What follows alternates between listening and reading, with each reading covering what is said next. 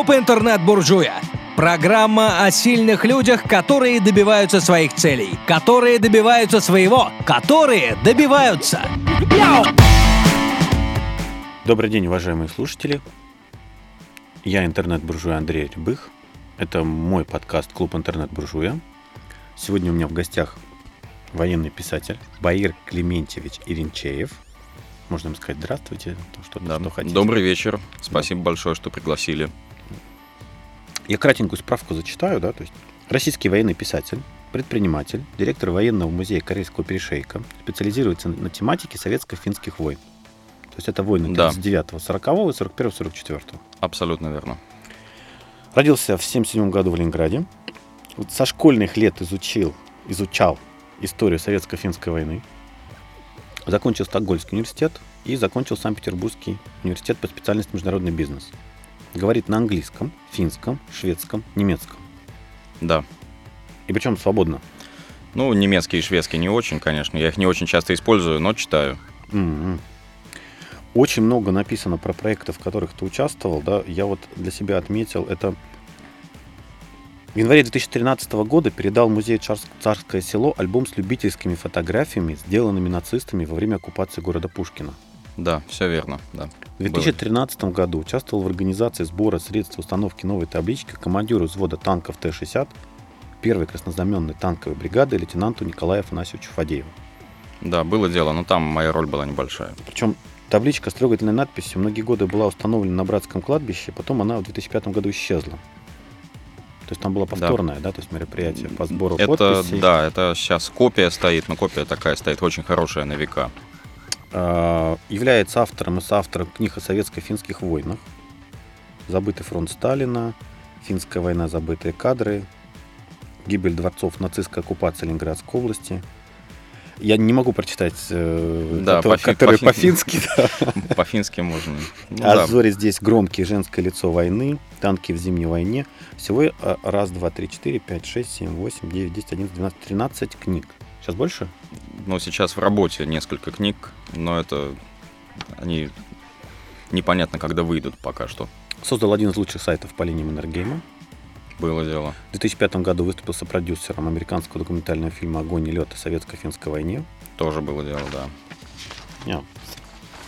Yeah. И в настоящий момент, насколько я понимаю, ты автор и ведущий уникальных экскурсий военно-исторического цикла, да, которые связаны именно с Корейской войной. С Карельским перешейком, с да, перешейком, с Карельским да? перешейком, со всеми событиями вот 39-го, 40-го и 41-го, 44-го годов, да, уже давно вожу там экскурсии. Можно я начну с э, компании Heroes Second? Хорошо. Это твоего письма, да? Да. А, ну, поскольку мы сейчас играем много, особенно вот поколение, наверное, там 18-24, она играет очень много. И э, я вижу, что когда Гера вышла, компания героев, да, вторая часть, угу. ты написал открытое письмо создателям игры. Да. Можешь кратко рассказать об этом? Почему написал, что написал, что подвигло? А, ну, подвигло все-таки то, что у нас есть э, в нашей стране православие, христианство, и для угу. части населения это святое. Угу. А для моего поколения, наверное, сказать, для части поколения Великая Отечественная война тоже святое. Угу. Вот, поэтому это одно из немногого того святого, что осталось, в общем-то, в стране у людей. Поэтому это вот меня подвигло, что э, я понимаю, что Канаде они ничего не знают о Великой Отечественной войне. У них абсолютно свое видение угу. Второй мировой войны. И для них, э, в общем-то, это такое военное приключение всегда, когда американцы, канадцы отправляются куда-то за, за пять морей, там воюют, кого-то освобождают, потом возвращаются, да, то есть у них не было войны на своей территории, у них совсем другой опыт, но поскольку у меня дед воевал и был ранен, uh его двоюродный брат погиб, угу. был сбит, то меня это, конечно, очень покоробило. Вот. Что именно в игре тебя покоробило? Ты можешь описать? Вот, я, я в нее не играл, мне просто вот интересно. Ну, то, что там можно сжигать местных жителей, своих же. Угу. То, что можно, опять же, играть за, за отряд, да, там расстреливать своих и так далее, да, то есть это действительно, я считаю, что не надо вот так вот, особенно если это если это чужие люди делают, да, иностранцы, которые не знают нашей культуры, не знают истории, это, конечно, всегда, всегда вызывает очень сильное раздражение, да, то есть э, вот это меня действительно сподвигло и написать письмо, сказать, ребята, ну, давайте вы о своих войнах делайте, что хотите, а Великую Отечественную войну, пожалуйста, не трогайте. Вот, то есть, потому что действительно вот для меня это важно, для меня это свято. Вот, особенно изучая историю и а, Сейчас только что закончил вычетку сборника документов о блокаде Ленинграда. Uh-huh. И действительно, uh-huh. это очень-очень тяжелое чтение, милицейские сводки и так далее. Это очень тяжелый сборник документов, который собрал профессор наш петербургский Никита Андреевич Ломагин. Это блокада Ленинграда в документах немецкой разведки uh-huh. и в документах НКВД. Плюс uh-huh. письма ленинградцев Жданову, Андреенко, Попкову во время блокады. Uh-huh.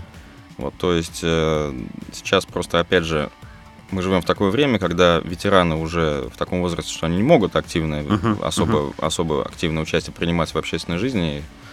И, конечно, память о войне так слегка уходит. И, uh-huh. конечно, многие люди уже так особо и не помнят, что это такое было. И вот такие документы, они должны все-таки напоминать, что это был вообще ад на земле. Вот. Что там такого нового? Со стороны, например, немцев? Ну, первое, что у них была своя агентура, да, потому что в последние годы, вот начиная с перестройки, пошли разговоры такие, что НКВД, опять же, репрессивный аппарат советского государства занимался тем, что во время блокады там давил инакомыслие, там интеллигенцию и прочее, да. Uh-huh. Нет, у немцев uh-huh. была агентура в городе, uh-huh. она была, она действовала, то есть были перебежчики, которые все им рассказывали немцам, что в городе происходит. Вот, то есть э, Немцы все это фиксировали. Немцев, опять же, очень интересовало то, как население реагирует вот на катастрофическую ситуацию со снабжением города, на катастрофические голы, когда люди умирали. Uh-huh, uh-huh. Они ждали, то есть оценивали вероятность того, что в городе будет восстание uh-huh. против советской власти и так далее. Вот. Но затем следующий раздел это документ НКВД. Это фактически спецсообщение НКВД о положении в городе. Uh-huh. Сколько людей умерло, uh-huh. сколько милиция выловила преступных групп, которые занимаются подделкой карточек, сколько она вывела преступных групп, которые убивали людей из-за карточек, uh-huh. сколько поймали людоедов, которые тоже в городе были. То, и плюс примерами, там, конечно, без фамилий, с инициалами, но это очень тяжело читать. Опять же, обобщающие сводки о смертности они представляли, uh-huh. предоставляли в Смольный и, соответственно, в Москву но опять же, как Никита Андреевич Ломагин написал вступительной статье, он написал, что это, конечно, нижняя граница, то есть потому что полной статистики, понятно, у НКВД не было тогда. Вот, то есть действительно нужно напоминать о том, что такое была война, да, то, что действительно жертвы были огромнейшие, и как-то шутить с этим, играть, э, наверное, не надо. То есть все-таки, несмотря на то, что у нас сейчас такая традиционная мораль в обществе исчезает, и uh-huh. Ну что у нас, да, хорошо и, хорошо и плохо, да, что такое хорошо, что такое плохо, уже каждый сам для себя решает, да, uh-huh. как правило, мораль современная тоже. Хорошо то, что мне нравится. Uh-huh. Вот, но все равно я считаю, что, наверное, человек традиционный слишком, но я считаю, что э, должно быть что-то святое у человека в жизни. То есть, что лучше трогать не надо, с чем шутить не надо, и лучше помнить об этом. Слушай, а вот если возвращаться к блокаде, да. вот это вопрос, да. который все обсуждают, что был голод, но при этом у правительства было все все равно с продуктами. Вот на основании документов, которые у тебя есть в распоряжении, как на самом-то деле было? А, Действительно Смольный жировал? Не жировал, но снабжался нормально. Mm. То есть Никита Андреевич об этом пишет во вступительной статье. То есть все эти разговоры, которые у нас идут э, в городе и в стране в наше время, он все это обсуждает, да, он, собственно, у него подборка документов открывается такой абсолютно убийственной подборкой немецких документов, где uh-huh. четко написано, то есть немцы считают, что город сейчас падет uh-huh. или город сдастся, uh-huh. и, соответственно, что капитуляцию не принимаем.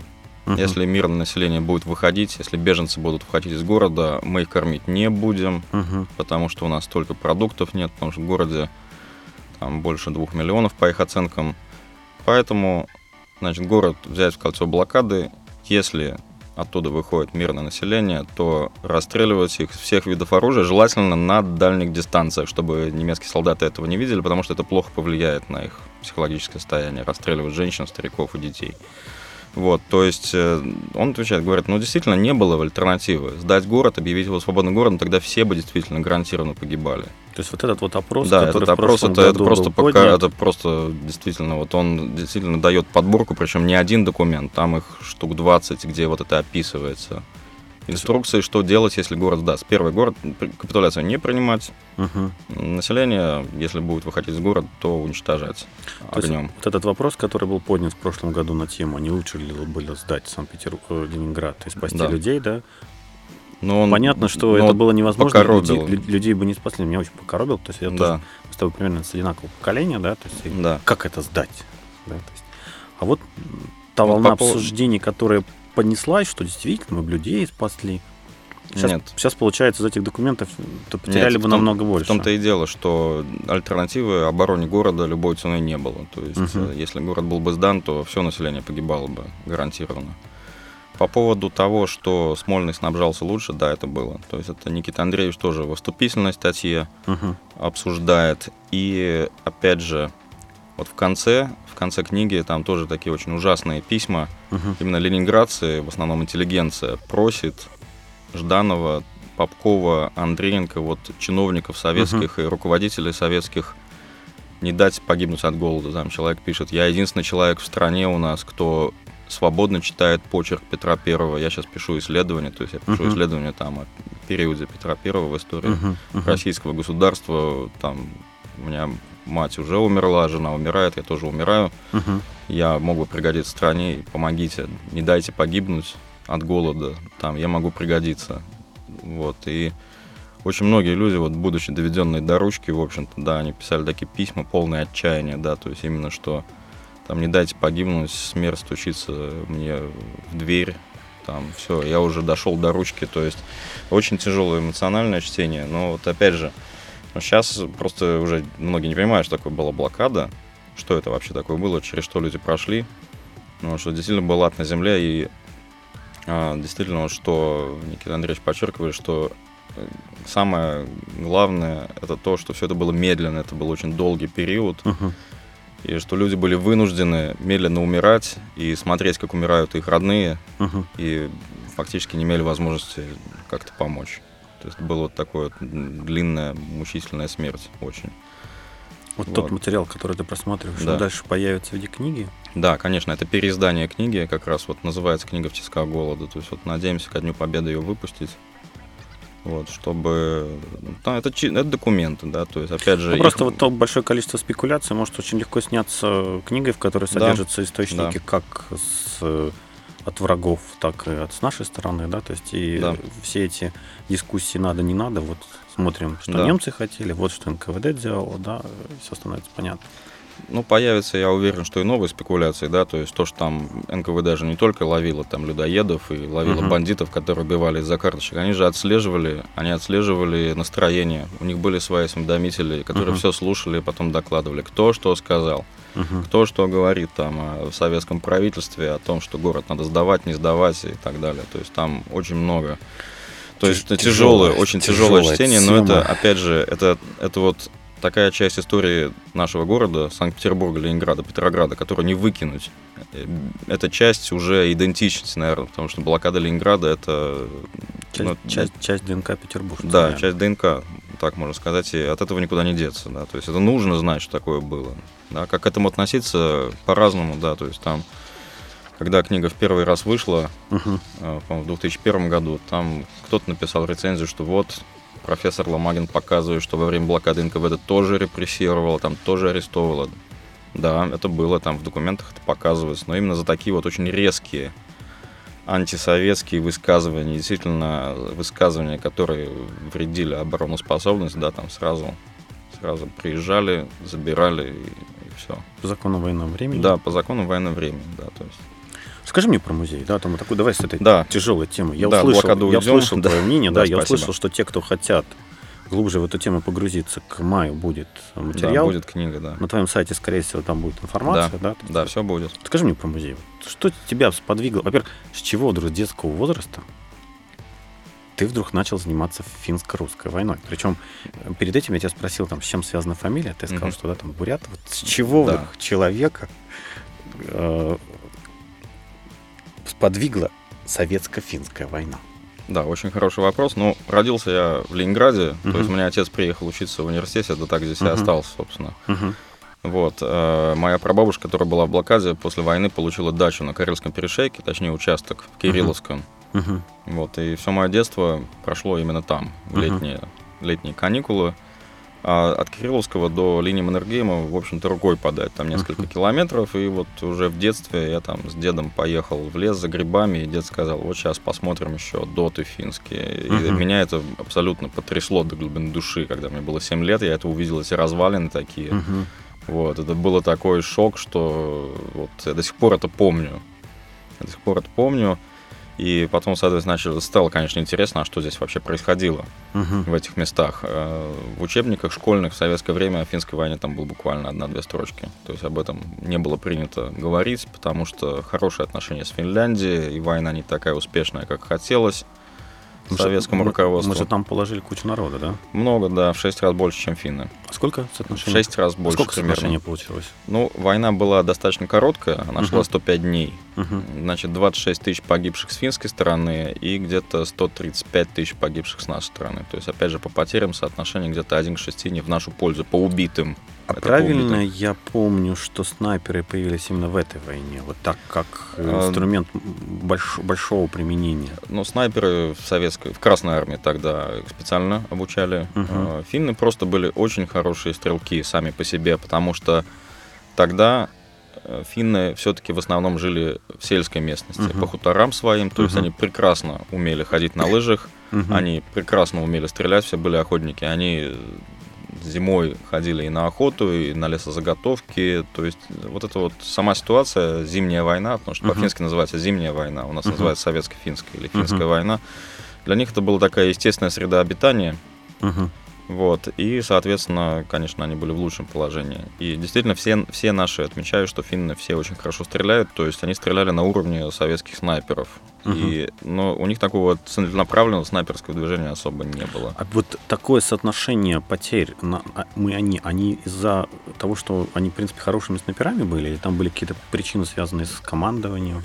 Там были и причины, связанные с командами в том числе. Да, то есть сама военная операция была подготовлена в ППХ, Мгм. очень спешно, и, конечно, конечно, были допущены очень большие ошибки. И в результате вот э, там на севере, где самые тяжелые потери у наших дивизий, ну, там вот, собственно, вот такое соотношение 1 к 5, 1 к 6 по потерям, оно получается именно из-за огромных потерь к северу от Ладоги. То есть Мгм. район Питкеранты, Мгм. Что там было? Э, Ну, там финны окружили две наших дивизии, одну танковую бригаду, в общем-то, Мгм. да, и нанесли очень тяжелые потери, да. Причем 18-я дивизия была разгромлена, знамя 18-й дивизии сейчас висит в военном музее в Хельсинки, как Мгм. военный трофей. Мгм.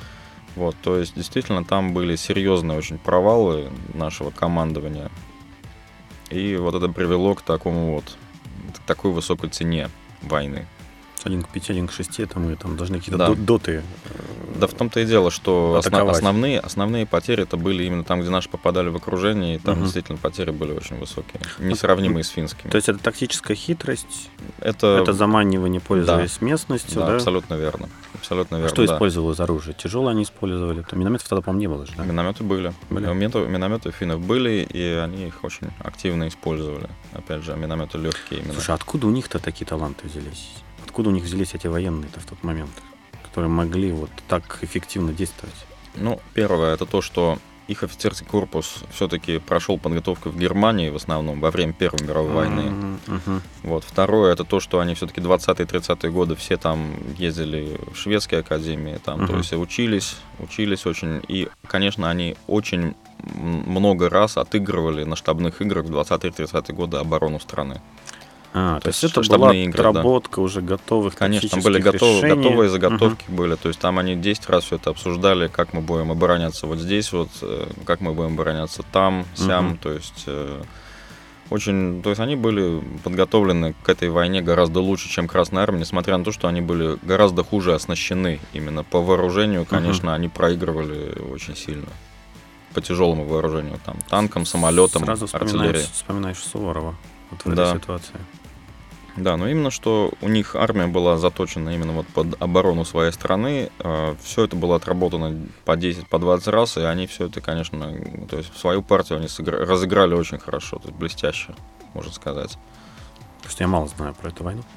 Хорошо, Да. то есть в детстве ты попал, Да. тебе показали, Да. и с того момента понеслось. С того момента понеслось, стало понятно, что у нас, в общем-то, никаких, э, никаких книг таких больших, никаких исследований нет. То есть чем, чем дальше, тем больше, в общем-то, когда я вырос, там уже с 10-летним возрастом меня родители отпускали в лес просто самого покататься на велосипеде. То есть Мгм. все больше и больше катался, все больше и больше смотрел.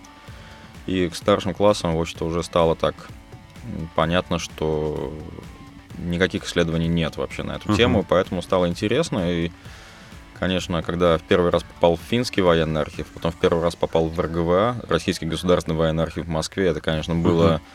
Это такое вот э, непередаваемое чувство, когда ты открываешь документ вот, в нашем архиве, Мгм. и ты видишь, ну, там в каждом документе есть лист, кто этот документ брал читать Мгм. из Мгм. архива. И ты видишь, что в последний раз документ брал какой-то наш советский полковник в 1954 году. Мгм. Или ты видишь, что этот документ вообще никто с 40 года не открывал. И как его сдали в архив, так он и Мгм. лежит там 70 лет. Мгм. И это вот такое ощущение, что ты Колумб, стоишь на мостике там своего корабля, и ты открыл Америку, да, то есть это вот радость, радость открытия, она такая, ух, это типа я первый вообще читаю за 70 лет, это, это действительно как наркотик, на это подсаживаешься, и это такое очень большое, э, очень большое такое вот именно удовольствие получаешь от этого, Мгм, то есть мгм. это, от этого никуда не деться. Вот, то есть поэтому все пошло-пошло. А потом, собственно, стало понятно, что у нас и музея-то особо нет в России, посвященного советско-финской войне. И с 2000 года я начал потихонечку собирать коллекцию. Слушай, а вот правильно я понимаю, что музея-то не было, потому что мы считаем эту войну проигранной? А, Как-то м, Хороший вопрос, очень хороший вопрос. Кто-то ее считает проигранной, кто-то считает выигранной. А А, как реально вот ситуация? Ну ладно, реальная по, по ситуация- потерям, реальная ситуация по потерям следующая. ведут финны, да? То есть, а по... А По, По территори- по результатам по территории в феврале 1940 года на мирных переговорах в Москве свои условия все-таки диктовал Советский Союз. То есть Советский Союз забрал у них 10% территории, Мгм. забрал Выборг, Приозерск, Мгм. Сартовалу, Питкеранту, а, взял Ханку в аренду под военно-морскую базу. То есть Мгм. условия все-таки диктовал Советский Союз. То есть а, в Финляндии, опять же, советско-финская война рассматривалась как у нас отечественная, то есть, опять же, это оборона страны от нападения агрессора внешнего, и что отстояли страну, да, что Финляндия победила, потому что она сохранила независимость. Вон, Посмотрите на прибалтов, у них этого не получилось, у нас получилось, Мгм, хотя с большими потерями. У нас э, советская пропаганда сразу после финской войны изображала войну как тоже победную, потому что прорвали линию Маннергейма такую неприступную, это первое. Второе, Советский Союз добился того, чего хотел, то есть вот все требования, которые Советский Союз выдвигал финнам до войны, они были Мгм. удовлетворены финнами, да, то есть... Правильно я понял, что финны как бы взвесили, что если они дальше начнут солдат сюда вводить, то им уже тяжело будет это отыгрывать. Ну, на самом деле, там была интересная ситуация очень в конце войны, но фактически вот Маннергейм, главнокомандующий финской армии, он Мгм. сказал, что заключайте мир, потому что уже все, счет идет на часы и на дни. Через буквально несколько дней финская армия утратит способность вести боевые действия. Армия Мгм. будет побеждена. То есть он сказал политикам, вот сейчас армия не побеждена, сейчас переговоры о мире. Мгм. Через неделю будет капитуляция, потому что все, уже сил нет. То Вообще всё-таки Фин- значимость Маннергейма для финнов вот по количеству памятников и по э, следу, который он оставил, конечно, колоссальная. Есть Да, но сам человек был все-таки великий. Да, русский есть офицер, да? Да, офицер российской армии, генерал-лейтенант э, царской армии, кавалерист, награжденный георгиевским оружием за храбрость. Вот, да, памятников очень много, но, опять же, личность э, сложная, да, то есть нельзя сказать, что он такой вот рыцарь на белом коне, потому что во время гражданской войны он командовал белыми, Мгм. красные, потомки красных и левые Финляндии его очень не любят. Опять же, за те репрессии, которые обрушились на красных после поражения финской войны в Тампере, его вообще ненавидят. Почему? А потому что, в общем-то, когда вот белые взяли Тампере, а Тампере Мгм. это такой вот финский промышленный город, возникший в конце 19 века, именно как несколько, ну, там, несколько мощных заводов и вокруг них рабочий город. То есть город был красный, он сейчас до сих Мгм. пор красный, в общем, Мгм. такой. Вот, э, там начали просто расстреливать без суда и следствия направо и налево, и, соответственно, вот э, его называют Густав убийца, да, то есть опять же, очень сильно зависит от региона страны, то есть он не для всех финнов национальный герой, да, для тех, кто вот э, националисты такие вот белые, консервативные, для них, конечно, он национальный герой, и нельзя отрицать всего того, что он сделал для Финляндии, никоим образом, действительно, он сделал великие вещи, вот, но то, что вот он сделал гражданскую войну, есть люди в Финляндии, которые не готовы ему это даже сейчас простить, да, то есть он, конечно, не такой а, противоречивый человек в истории Финляндии, как Сталин в истории России, да, то есть наши до сих пор споры идут, он хороший, плохой. А, Наши Конечно, ну вот да. у финнов тоже там, кто говорит, что он, да, он национальный герой, а кто говорит, это палач, да, вот как в советских листовках писал, палач финского трудового народа, палач финских рабочих, то есть тоже это, такая точка зрения тоже есть. Неожиданно мы с тобой вышли. Да. Скажи мне, а как финны относятся к, э, к Великой Отечественной? Вот для нас они были на стороне фашистов, да? Да. Да. Когда их внутри спрашивают, они как-то очень аккуратно это отвечают, что вот да. как бы они, наоборот, фашисты нас тут, еще нас тут город сожгли.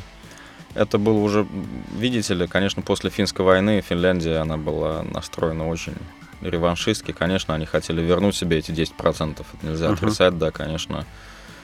А, в 1941 году, в общем-то, они уже были вписаны в план Барбаросса, да, то uh-huh. есть был обмен военными делегациями, uh-huh. там генералы уже договорились, значит, ну, кто что делает. Uh-huh. Там, в Лапланде стояла немецкая группировка 40 тысяч человек. Uh-huh. В общем-то, аэродромы в Финляндии использовались Люфтваффе, вот аэродромы, uh-huh. которые самые ближние uh-huh. границы, это как раз Иммола и Утти, да, вот в районе Иматора.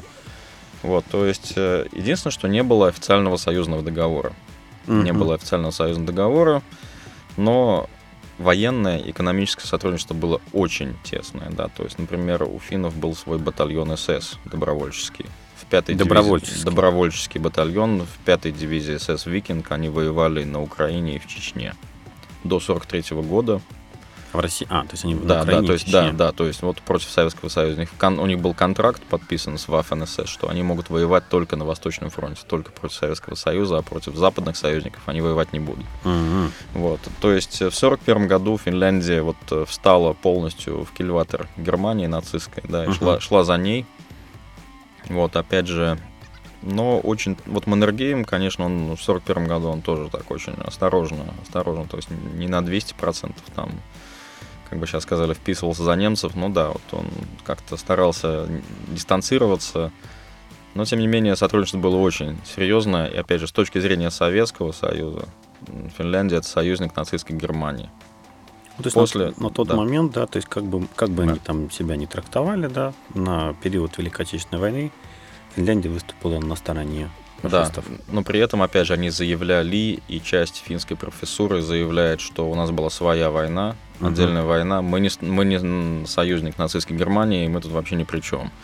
Вот. Но это, опять же, это их официальная точка зрения. Она уже тогда была, в 1941 uh-huh. году, да, то есть это Ристо Рюци, президент Республики Финляндской, он тогда уже сказал, что у нас отдельная война, у нас своя война, да. Ну, что, ну, Финляндия страна независимая, почему они не имеют права на свою точку зрения, да. Сейчас часть профессора говорит, что нет, мы были союзником нацистской Германии, и что уж тут отрицать. Да. Если был батальон СС свой, то есть... Ну, там было много, много чего другого было, да, то есть э, финны закупили истребители и бомбардировщики у немцев. Угу. Затем, э, поскольку основная часть финнов ушла на фронт, мужчин, опять угу. же, из деревень, угу. то Финляндия зависела от поставок зерна, например, из Германии. Угу. А затем, опять же, немцы пользовались финскими аэродромами, да, на Кандалакшу, в общем-то, в наступление. Финны пошли с территории Финляндии. Uh-huh. Вот это вот 20-я горная армия. Uh-huh. На севере, в общем-то, командование войсками было у немцев. То есть немцы командовали и финскими войсками, которые uh-huh. там стояли. То есть сотрудничество было очень серьезное. То есть де юре Финляндия и Германия не являются союзниками. Де-факто, вот, да. Но, тем не менее, вот этот вот разговор я просто между слышал, на, да, между нашими, между нашими, да, да. То есть как...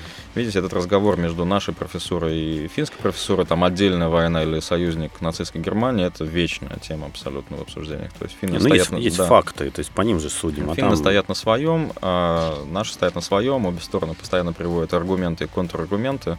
Вот, но в 1944 году, как раз сейчас будет в сентябре 70-летие заключения перемирия между Советским uh-huh. Союзом и Финляндией. Uh-huh. Вот после этого финны действительно, они объявили войну, ну не объявили войну немцам, но начали боевые действия против немцев, то есть немцев, которые они пустили в Лапландию, им пришлось выгонять, в общем-то, из своей же страны в Норвегию. И там действительно вот немцы, отступая, сожгли Раваньеми и сожгли, в общем-то, весь север страны. То есть тоже как вот на Украине, в Беларуси и в России немцы тоже отступая Всё сжигали, применяли сжигали, тактику, да. сжигали все абсолютно. И оставили себе дурную очень память там. Про музей давай договорим. Все. Почему с детства ты этим увлекся, мне понятно. Да. Собрался в архивы. Музей-то зачем делал? Ну, просто все-таки хочется рассказать людям, да, и показать. Это первое. Ну и второе, конечно, тоже, что есть какое-то первопроходчество, да. То есть всегда же, мне кажется, человек, он хочет как-то самоутвердиться в жизни. Угу. То есть показать, что я не это, такой, это как большое все. здание какое-то. Как оно у тебя выглядит? Ну, в Выборге это небольшое здание мы арендуем. То есть я Мгм. арендую за свои деньги. Вот. э, Там два этажа. М, То есть где-то Льгот- общее- Льготная аренда. Нет. По рыночной стоимости, к сожалению. То есть правительство всячески идет навстречу. Да, пока что мы так идем как-то параллельными курсами, друг другу не мешаем. Поддержки нет, но я, собственно, не ожидал особо. Ну, посмотрим, посмотрим, потому что сейчас я зарегистрировал уже некоммерческую организацию, то есть Мгм. уже дело зашло так далеко, что уже бросать его никак нельзя. Вот, так что надо тянуть лямку. Ну, что, взялся за гуш, что не говори, что не дюш. Вот, то есть там ну, у нас статистика где-то лежит в интернете, в нашей группе ВКонтакте, да, сколько там всего собрано. Там самый большой, ну, самый большой, это, конечно, коллекция фотографий, там свыше тысячи фотографий подлинных времен Советско-финской Великой Отечественной войны, наших финских. Потом униформа, находки с мест боев. Опять же, вот мой коллега, который отвечает за музей-хранитель, который там работает с курсоводом, Вячеслав Кокин, он предоставил абсолютно роскошную коллекцию книг о советско-финской войне и газет и Мгм. журналов советских, и Мгм. открыток. То есть там ну, собрана такая крепкая коллекция. Не скажу, чтобы она какая-то супер уникальная, но для частной коллекции, в общем-то, старались, да, то есть целенаправленно 14 лет все это как-то собирал, там, знаете, там каски всякие в лесу, там осколки, все, что в лесу валялось, в общем-то, я подбирал, старался то, что интересно, да, для музея.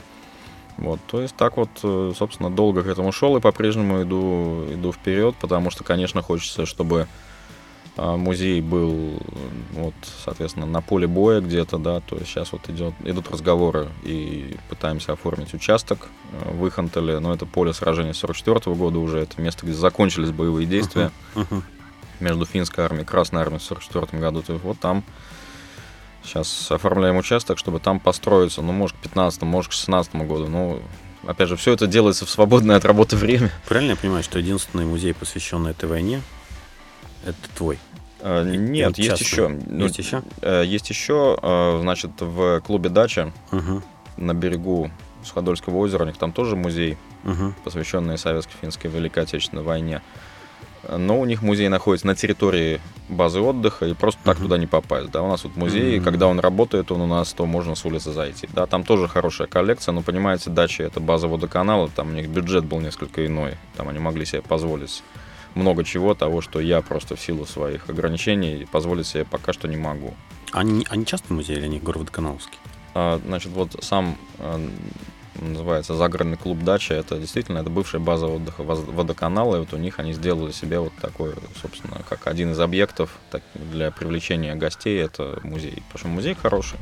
Музей на нормальном уровне. Подходим сделан, на к хорошем концу. уровне, да. Хотел задать тебе вопрос. Ну, Да. Два, три последних вопроса. Да. Последний вопрос про патриотизм. Хотел, Да. увидев вот инфосправку, бэкграунда и поговорив с Мгм. тобой про патриотизм. Есть свое определение патриотизма? Нужен сейчас патриотизм? Кто такие патриоты? Мне кажется, что ну, патриотизм это любовь к своей стране, к своему краю э, и ко всему тому, что тебя здесь окружает. И опять же, сейчас об этом очень много говорится, очень много говорится, и с моей точки зрения говорится излишне, да, то есть а, если ты патриот, то лучше сделать что-нибудь. Потому что в интернете там кричать и делать перепосты всяких там картинок со Сталиным, там, советскими бойцами, выдружающими красный флаг над Берлином, это, это очень здорово и весело, да, но это то же самое, вот как Емеля лежит на печи, и вот он там нажимает на кнопочку, и якобы вот он патриот уже. То есть ты... То есть я считаю, что лучше делать что-нибудь хорошее для своей То страны. есть как Кеннеди, да, не спрашивая, что страна должна Да. сделать для тебя, Ну, да, что ты да. сделал для страны, да? Ну, скорее, вот у меня такой подход к этому, да. Считаю, что он нужен, да, потому что все-таки, как это сказать, как это сказать, все равно другой такой страны нет, да, то есть, и, собственно, язык, культура, это все тоже часть страны. Э, Искусство, культура, литература, история, это все то, что, то, что есть, то, что делает нас отличными от всех остальных людей, да, и, конечно, сейчас жизнь очень хорошая у людей, и действительно, куда бы ты ни поехал, если там работаешь на крупную фирму, у тебя будет все то же самое. Там квартира, машина, дача, яхта там и так далее, да, то есть есть какой-то определенный набор благ, которые сейчас uh-huh. доступны, да, uh-huh. но именно что все-таки должна быть какая-то самобытность, да, почему мы именно мы, почему говорим на русском языке, почему мы здесь живем, почему у нас паспорт такой, почему у нас кириллица, почему для нас блокада это святое, то есть это все просто нужно знать, да, и с моей точки зрения требует определенного уровня образования, да, определенного уровня образования и культуры своей личной. Вот, то есть, э, мне кажется, что о патриотизме нужно громко говорить именно детям в школе, да, чтобы они, с детства, чтобы они с детства вот знали, да, почему у нас такие памятники, почему мы празднуем День Победы, что такое была блокада там, и так далее. Вот, поскольку я в советское время школу еще заканчивал, то у нас это было поставлено на очень высокий уровень, да, нам постоянно рассказывали о блокаде там, и так далее. То есть, и, и собственно, это тоже было частью причина, почему я этим сейчас занимаюсь, да, то есть почему я издаю книги там, посвященные блокаде, потому что для меня это важно. Но мне уже тогда это было важно, да, то есть это основа такая, мне кажется, именно такая здорового общества. Я услышал. Финальный да, вопрос. Да. Три книги, которых ты порекомендуешь, три книги, которые тебя изменили. Это могут быть одни и те же книги, это могут быть разные книги. Художественная литература. Все равно, вот книги. Главная книга. Три главных книги. Библия, Оба завета или только новый? Оба. Оба. Оба. Мне кажется, это человек любой, который считает себя образованным, должен хотя бы ознакомиться с тем, что там написано. Не обязательно в это верить, но знать это нужно, потому что это огромнейшая часть вообще цивилизации. Вот, затем в окопах Сталинграда Некрасова. Огромнейшее впечатление книга произвела. И, наверное, Виктор Курочкин. Была такая книга, вот, библиотека молодого рабочего, по-моему, называлась. Там «На войне как на войне» и «Железный дождь». Тоже две вот книги о войне, которые тут так, перечитывал в детстве до дыр просто. И в окопах Сталинграда, и, и, соответственно, вот «Железный дождь» и «На войне как на войне». То есть потрясающая проза, очень хорошим языком написана. И, конечно, вот меня тоже вот поразило вот в книге Некрасова, что человек получил сталинскую премию за эту книгу еще в сталинское время. Там реально описывается, как там их кидают на пулеметы, как там их половина погибает там и так далее. То есть, опять же, для меня это было очень важно, чтобы как-то понять, что цензура, она была очень сильная тогда, но не была такой вот тотальной совсем, что не, нужно писать только вот только положительное. Спасибо тебе большое, что выбрался, да. что время нашел. Да, спасибо большое. До свидания, уважаемые слушатели. Да, спасибо. Всего доброго.